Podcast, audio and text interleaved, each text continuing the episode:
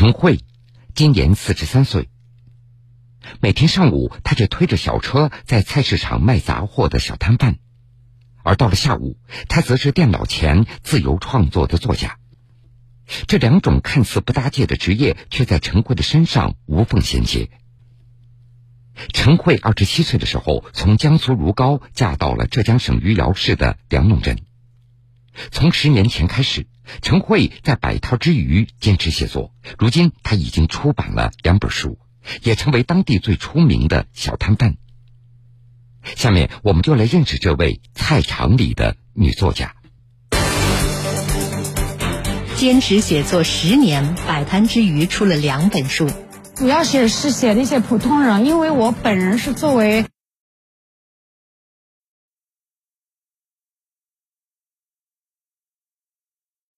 其他人不一样的，就是他呢推着那个小货车来了，就是觉得他是真是对生活很热爱。用文字化解生活的不易。你看啊，人在这个空荡荡一个环境里摇摇晃晃，但是我写东西啊，我用文字把这些把人塞实了，让人确保人真正的站在大地上。继续留在菜场，把故事一直写下去。大家对我非常友好，我挺享受在这里生活摆摊。你也为别人在服务啊，呃，人间还是值得的呀，菜市场还是值得的呀。菜场里的女作家，铁坤，马上讲述。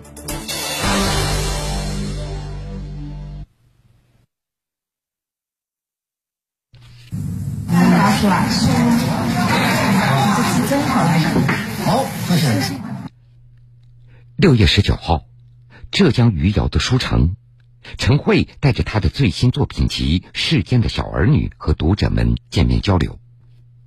这是继散文集《渡你的人再久也会来》之后，陈慧所出版的第二部作品。在这本书中，他一如既往的记录着身边普通人的一些故事。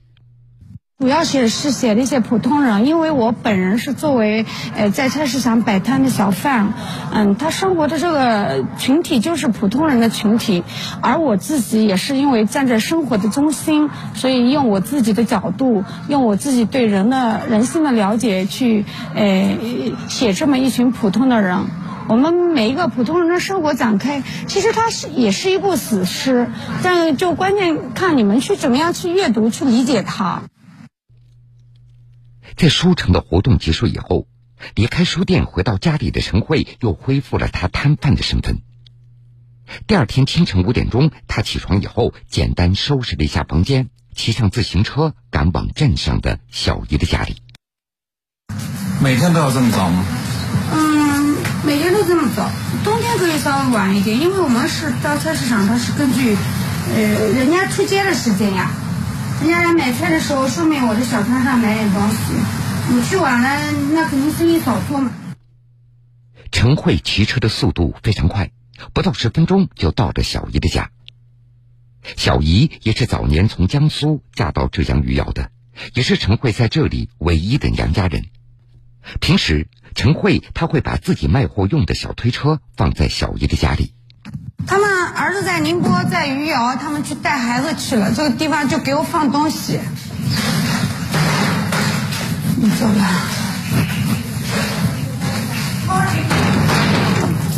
这个地方到菜市场近。你推着车大概？哦，五到七分钟吧，应该。小推车是陈慧自己改装的。车上装满了苍蝇拍、马桶刷、菜刀等等生活百货，应有尽有。推着小推车，陈慧赶到菜场开始售卖，一天的生意就这样开始了。有了有了，那要是亏个还是要不亏个？那还是不亏。那个是亏方便的嘛，跟用用那日子是一样个。那两个。一种呢，我那一种是亏。在浙江余姚梁弄镇生活了十几年，陈慧她早就练就了一口流利的当地方言。顾客大都是镇上的一些老人，和陈慧非常亲切。因为在家里排行老三，所以大家都亲切的叫他为阿三。按照居民周亚平的话说，如果隔着几天见不到阿三的话，大家都非常惦记。不少居民也都收到过阿三所送来的书，大家也都希望他能够再多写一点毕竟这也是梁弄镇的光荣。我还是很多的很喜欢他的，有的如果他那个家里那个两天三天不来了，谁有人很多人要找他的。阿三今天，啊，阿三今天为什么不来了？啊，那他的书你们有看过吧？看过了，啊，书送给我们。哦，送了你们一本书是吧？送给我们听嘛，我们也看了他也，啊，真棒真棒！我是那个陈伟，你真棒！希望他日后再写的好一点，多出版一点，那是我们杨老生的光荣。陈慧的书在受到社会的关注以后，镇上的居民都在为他感觉到高兴。不过，陈慧他自己却把出书这件事儿看得非常平淡。他一直强调自己只是一个小摊贩，与作家隔着十万八千里，摆摊儿这才是他生活的根本，写文章只是一个副业。因为我始终是脚踏实地的站在这里。首先，我生活我非常感谢梁东的人，我跟他们他们买东西，我很有时候会很真诚的说一声谢谢。为什么？他们是我的衣食父母。你在衣食父母面前没什么好骄傲的。再说了，在菜市场卖东西，人家是喜欢你一个人，看到你东西便宜来方便买东西，不会因为你出个两本书三百，你哪怕出一百本书，你人不好，人家不会来买。镇上的居民对努力生活不服输的陈慧非常钦佩。也惊讶于生活不易的陈慧能够一直坚持写作。一开始啊，我最最早啊是在那个收音机上听到他的，嗯，就是《世世间的好儿女》哦，这本书我就觉得很惊讶。哎，我们这里还有一个这样的写作的作家呢，就这样子。后来他到我店里来打印什么的，他跟其他人不一样的，就是他呢推着那个小货车来了，就是觉得他是真是对生活很热爱。嗯每天都这样子的嘛，嗯，觉得他还是一个小货郎啊，对，没改变。镇上的人都非常喜欢陈慧，佩服陈慧，不仅是因为他写的书，更因为他面对生活的坚强。的确，陈慧也非常不容易，他自己用了一句话来概括：坎坷人生，孤单如影随形。孤单的滋味，陈慧从三岁他就开始体会到了。那个时候，他被父母送人，直到十三岁又回到父母的身边。高中毕业之后，因为生病，他必须终身服药。二十七岁远嫁浙江，四十岁离婚，独自带着孩子在梁弄镇生活到现在。孤单和压力是陈慧不得不面对的生命之中，却也是他的创作之源。他写下这样的文字：“你看，人在空荡荡的一个环境里摇摇晃晃，但是我写东西，我用文字把人给塞实了，让人确保真正的站在大地上。”回家了，差不多了。菜市场十点钟差不多也下市了，啊，人不太有了，就回家嘛。前不久。陈慧的新作《世间的小儿女》登上了浙江省委宣传部所推荐的好书榜，陈慧和他的书也因此被更多人所知晓。于是，这经常会在路上碰到来买书的一些读者。你给儿子看是吧？哎，给女儿看一下。女儿看啊。自己会看吗？自己也看。好的，他他。谢谢。你给我四十五块钱就好了，因为我扫一下啊。我们不按定价卖了，您买我的书已经支持我了，在这里，四十五就够了啊。中午，陈慧到家的时候，儿子轩轩已经开始准备午饭了。轩轩，来帮妈妈拿东西。那个，哎，我跟你说啊，呃，这个骨头买回来了，你要不你炖啊？嗯，那个砂锅里面的那个那个蛋，你弄个干净的碗倒出来，那那这个，嗯。刚刚考上高中的轩轩很少让陈慧操心，还能够分担很多家务，所以这也让陈慧感觉到非常欣慰。啊，你你把把把儿子早上他自己会弄早饭，夏天的时候在家自己的衣服自己洗，然后是我菜市场回来，他放暑假在家回来，水都已经烧好了，喝的水，然后是电饭锅都插好了，需要蒸的菜他会弄好，我就回来炒一个菜就吃了，然后吃了饭他会跟我说：“妈妈，你去睡觉吧。”当然，小孩有自己的个性，我们不能要求小孩像一个木偶一样的呀。他十七岁了，有时候也会小屁，但是总体来说这几年非常的懂事。下午一点多，陈慧坐到电脑前，享受属于她的午后时光。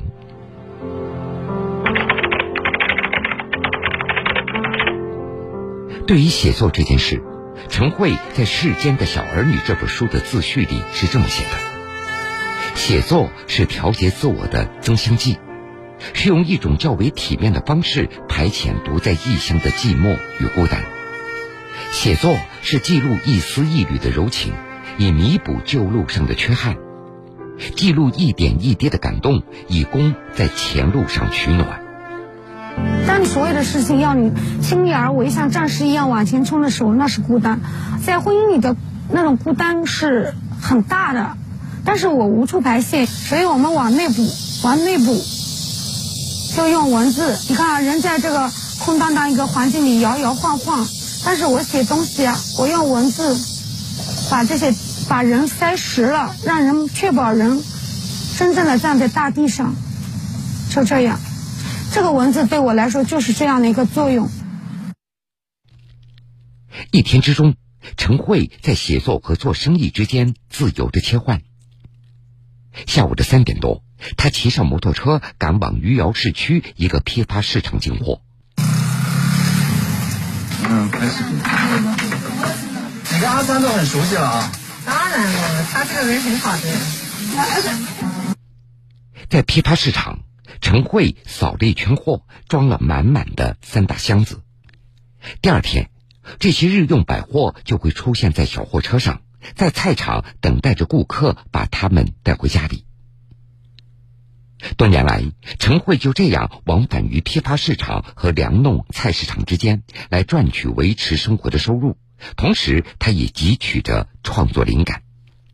呃，菜市场的这种摆摊并不是我喜欢的，或者说，其实我内心一开始是抵触的。但是，既然我选择了它来作为我生活的支撑。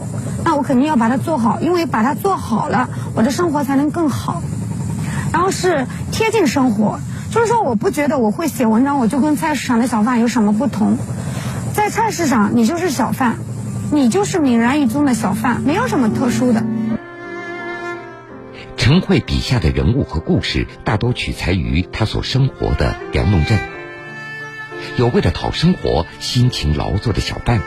也有听从父亲安排错过爱情的女人，故事里有生活的酸甜苦辣，有艰辛，也有温暖。菜市场给了陈慧生活来源，也为她提供了源源不断的创作素材。陈慧说：“她要继续留在菜市场，把故事一直写下去。”我觉得这环境对我这么友好，大家对我非常友好。我挺享受在这里生活摆摊，你也为别人在服务啊。那些年纪大的人，很年纪大的人，他们不可能跑很远的路买东西，他们十多年一直在我这里买。有时候我回娘家的时候，嗯，可能在家里多待几天，待个十天十五天，他们找不到你的话，你来的时候，他他们会很不高兴。你去哪里了？我找了你很多次，就那种感觉也让你觉得，其实人间还是值得的呀，菜市场还是值得的呀。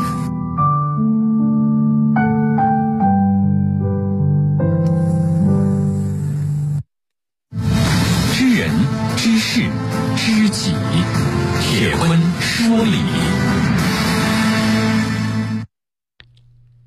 陈慧的生活往返于家与菜市场，也往返于笔下的文字和辛劳的日子。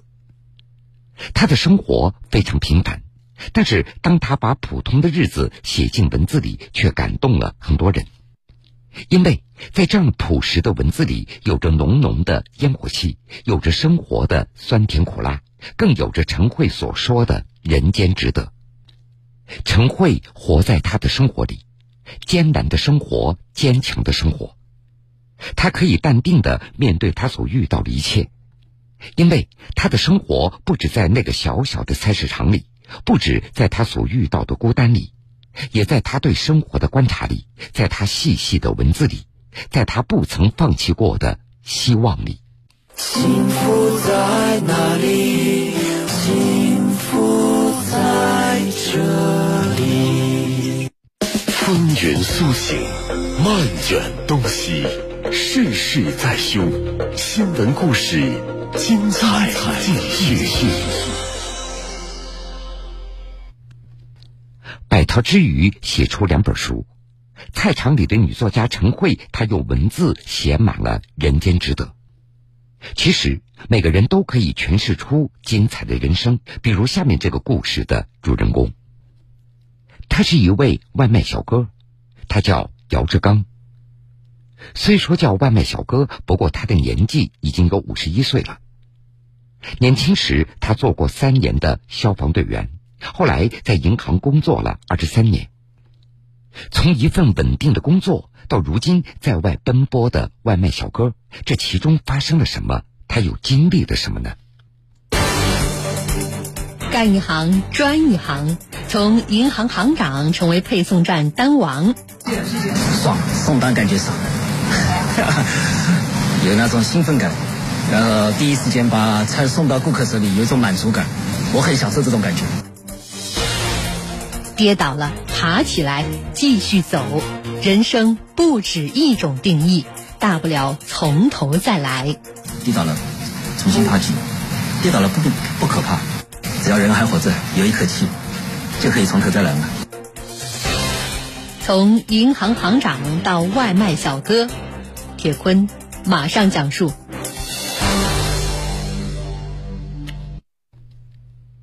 去年十月，江苏常州的姚志刚来到长沙，加入了外卖小哥的送餐大军当中。每天骑着一辆小摩托，接收平台的派单，一小时内完成取餐送餐的工作。内容不复杂，不过节奏非常快。谢谢谢谢，爽，送单感觉爽，有那种兴奋感。然后第一时间把菜送到顾客手里，有一种满足感，我很享受这种感觉。说起来，各位可能都不相信。四年前，姚志刚还是江苏常州一家银行的支行行长。那个时候，他西装革履，整天和存款基金、保险打交道。而现在，一身黄制服，一辆小摩托，一个送餐箱，成为了他的新标配。你在我老家的话，肯定好多人认识我。怎么，姚姚主任怎么？杨老师怎么跑外卖去了？那种巨大落差你怎么面对？当时也不敢告诉我老家的人吧，哎，送外卖来了。实话实说，这说陌生的是这里面人不认识我，跑到这里了。姚志刚他说的非常轻松，不过他的内心并不轻松。送餐第一天他就吃了一个小苦头。站点对面一个小区，那个名字差不多。它是一个叫什么龙博小区，旁边是一个龙博住宅小区，我跑到龙博小区去了。姚志刚所在的配送站，百分之九十的取餐地点都在长沙湘府中路的两大商业圈，建筑楼层多，地形又复杂，名称容易混淆。对于外地人姚志刚来说，取餐就是一个麻烦事儿。但是姚志刚有一个坚持多年的生活习惯。每天起床以后，他都要晨跑十公里，而晨跑时记下商业圈的位置，这是姚志刚新的习惯。这个汉堡大王红星店，它其实不在红星，它就在这个三木中中路。我一次跑步跑到这里，看到了有的骑手老是到红星去找这个汉堡大王，后来我告诉他们，在三木中中路，不在红星。嗯，一段时间下来，商家的具体位置、便道在哪里？哪个电梯少等待？小区哪个门车子可以开进去？等等这些关键的细节，善于观察总结的姚志刚很快也就熟悉了，并且他还画了一张取餐图，几百个商家都做好标注。在各种外卖中，姚志刚他最怕给客户送蛋糕。你们最害怕什么？蛋糕，生日蛋糕。嗯，那种蛋糕恨不得拎在手上的。我们他们就是说的，我今天不是送的蛋糕，是送的炸弹，随时随地会那个的。你稍稍一个颠簸，你把蛋糕就弄弄坏了。啊，也也不是说，反正你也觉得对不起人家，人家过个生日，你那送来一个是那个蛋糕都是碎的，你这你会怎么想，对吧？干一行专一行的姚志刚很快也就找到了感觉，第一个月他就跑了一千五百八十多单，成为配送站里的单王。送餐跟我以前消防兵的救火的那种感觉是差不多，救火嘛警铃一响，马马上出发，第一时间赶到那个火场把火灭掉。你现在是送餐，接到单子也是第一时间把它及时把餐送到顾客手里，在规定的时间内送到顾客手里。我很很很很享受这种感觉，可能你们感感觉不到，特别是爆单的时候。我爆单的时候大家都怕。嗯，但是我很兴奋。嗯，我我很享受这种感觉。嗯，我喜欢这个行业。故事说到这儿，您可能要问了：姚志刚当时为什么要从银行辞职？又是怎么样当上外卖小哥的呢？这中间到底发生了什么样的故事呢？我们继续往下听。那是在二零一六年，一位战友找到姚志刚，邀请他一起到甘肃去创业，做钢混砂浆生意。在实地考察以后，姚志刚他决定去闯一闯。我当时可能在银行上了几十年的班，感觉也有一种一种疲累感，疲惫感，每天这样上班下班。但是外人 看来很光鲜啊，你是银行的行长呢。表面的光鲜，也只是表面的光鲜。在银行上班也不容易，各种各样的任务。信心满满的姚志刚带着全部的积蓄来到甘肃酒泉办工厂，可是由于对当地政策和市场行情的判断失误，生产出来的砂浆刚开始有点销路，但是很快就卖不出去了。只要机器一开就是钱，这时候你生产出来的砂浆也销售不出去，你只能关了。你如果一直在那里运转的话，你就是每天在那里。赔钱啊！后来我下定了一个决心吧，就是说不能再这样下去了。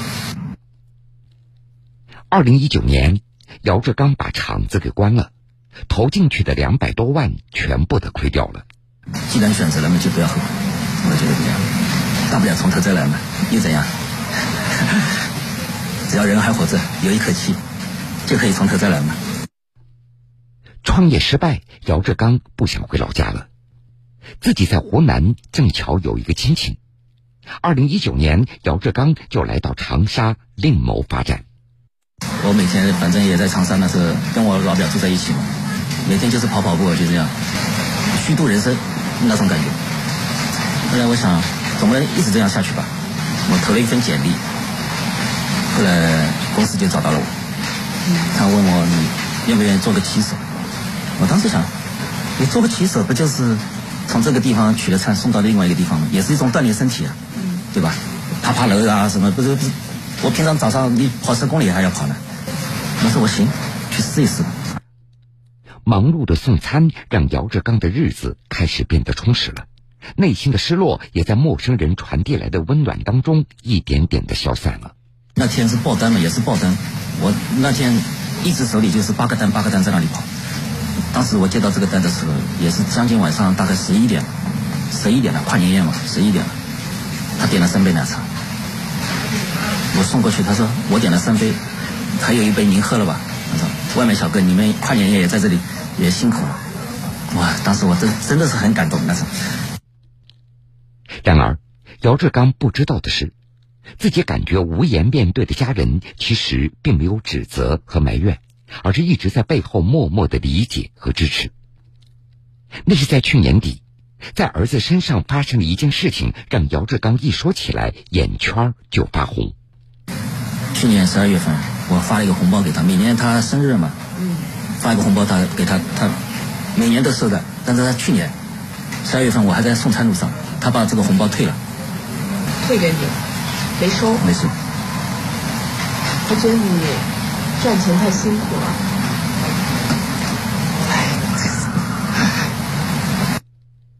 日子还在继续，姚志刚的工作也逐渐的有了起色。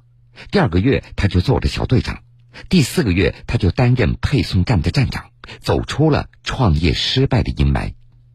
人生的下一个目标，姚志刚他还想升职当区域经理。跌倒了，重新爬起。跌倒了不不不可怕，只要能爬起来就行了。人知事知己，铁坤说理。银行工作的二十三年以后，创业失败，人生走入低谷。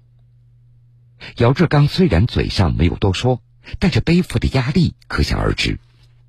大不了从头再来，这句话真的说起来容易，做起来特别困难。但是姚志刚他做到了，他拿出了当消防员的劲头去送外卖，加上细心的观察和总结，他从一名普通的外卖小哥成为了队长、站长。更好的未来又一次向他招手。跌倒了，爬起来，继续走。通过做外卖小哥，姚志刚重新开始，靠着坚韧的性格，不断的努力，他重新找到了方向。而这次，他走得更加坚实，而在他的身后是家人的关心和支持，还有送餐时的一句感谢、一杯奶茶，都让姚志刚更多了一份面对生活的勇气。在这个繁忙的城市中。我们都在奋斗，难免会有艰难的时刻。我们的每一份善意都能点亮一个人的心，点亮一个城市的角落。